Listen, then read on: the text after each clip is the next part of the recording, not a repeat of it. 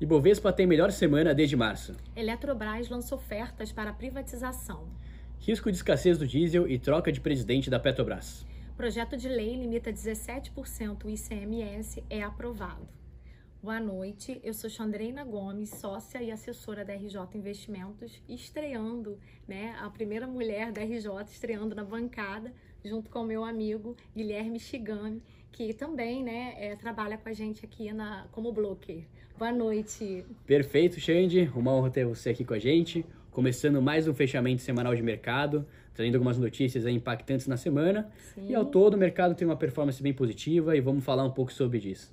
É, a semana foi bem positiva né, no mercado global. A gente teve aí a fala do Fed né, sobre a alta de juros na última ata, que contribuiu bastante. Né? Perfeito, Xande. É, mercado global todo fechou bem positivo. Um dos grandes pontos foi realmente a questão do Fed.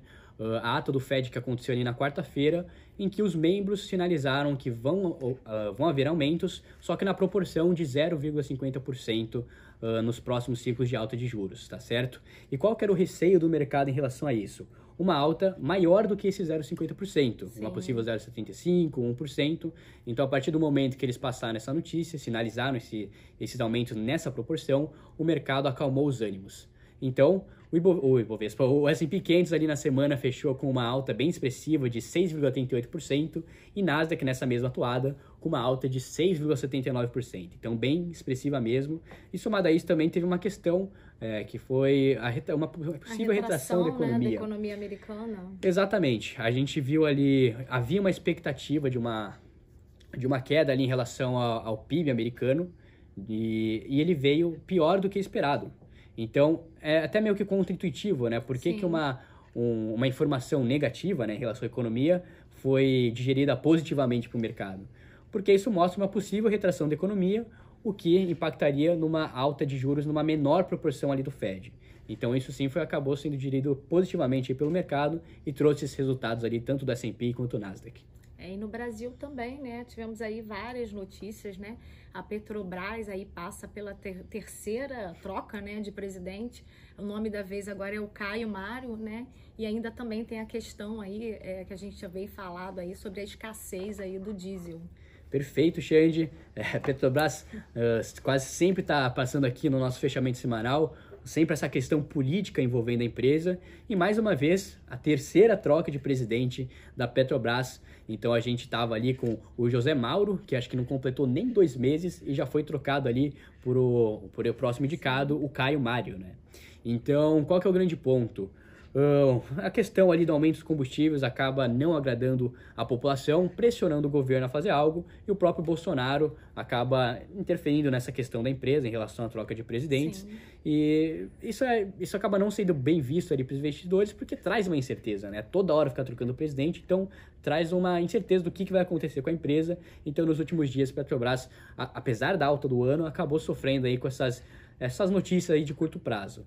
E somado a isso, a gente também teve hoje uma notícia de uma possível escassez do diesel, o isso que mesmo. pressionaria ainda mais a inflação, o que também é mal visto aí pelos mercados. Acho que se você quiser também contribuir um pouco com essa informação. Sim, a Petrobras né, cita que é, sem importar né, e sem a, a, o ajuste do mercado internacional, com certeza poderá faltar o produto. Perfeito. Então, de forma geral, isso acaba impactando bastante ali a empresa. Então, hoje teve uma queda bem expressiva ali na casa dos 4%. Ah, mas, na semana, Ibovespa fechou no positivo. É, não na mesma proporção que os Estados Unidos, justamente por essas questões internas, mas fechou com uma alta de 2,88%. E mais uma notícia bem importante que saiu hoje, né, Xande? Isso, é o projeto né, de lei né, aprovado, 17% do ICMS sobre bens e serviços finais. É, é uma notícia excelente, né? É, visto que vai aliviar aí o preço né, do, dos serviços né, que, que estão sofrendo com a inflação, né? E que podem aí... É, né, no caso aí, é, aliviar o bolso do, do consumidor final, né? Perfeito. A gente tem exemplo aí, né, do combustível e da energia elétrica. Vamos ver como é que isso vai Exatamente. Ficar, né? É um projeto que vem atacar justamente essa questão da inflação, então diminuindo aí, limitando né, a questão do, do, desses impostos. E isso é bem visto pelo mercado porque justamente a pauta mundial hoje é a inflação e como que a gente vai fazer, quais são as políticas monetárias que a gente vai adotar para reduzir elas. Então, a partir do momento que a gente vê uma positiva dessas, o mercado acaba digerindo de forma positiva. Mas ainda Brasil, a gente ainda teve ali uma outra outra estatal, né, na pauta. A gente teve ali Eletrobras, então Sim. aprovou a privatização então a, a, oferta já vai se iniciar vai nos, a partir do início de junho uma oferta bem grande, por sinal, de 40, 40 bilhões, até um pouco mais que isso, o que também é interessante ali para a gente ver um possível fluxo estrangeiro entrando aqui no Brasil, toda essa questão acaba favorecendo aí os mercados. E até me lembrei de um, de um ponto importante ponto. aqui, é, do fluxo, fluxo estrangeiro, né? A gente teve uma, uma, uma revisão ali da B3 na metodologia e aquele fluxo que a gente viu no ano passado ali, maior, mais do que na casa de 100 bi, foi reajustado ali para 70 bi e agora depois dessa novo cálculo, a gente teve uma revisão para uma saída de, de capital estrangeiro no ano passado para, se não me engano, 7 bilhões. Então, assim, é, é algo que é, desaponta um pouco, né? Porque traz, tira um pouco a confiança ali do investidor em relação aos dados que são apresentados em relação ao fluxo estrangeiro. Mas, de forma geral, é isso. E só para concluir também, a gente teve a questão do dólar.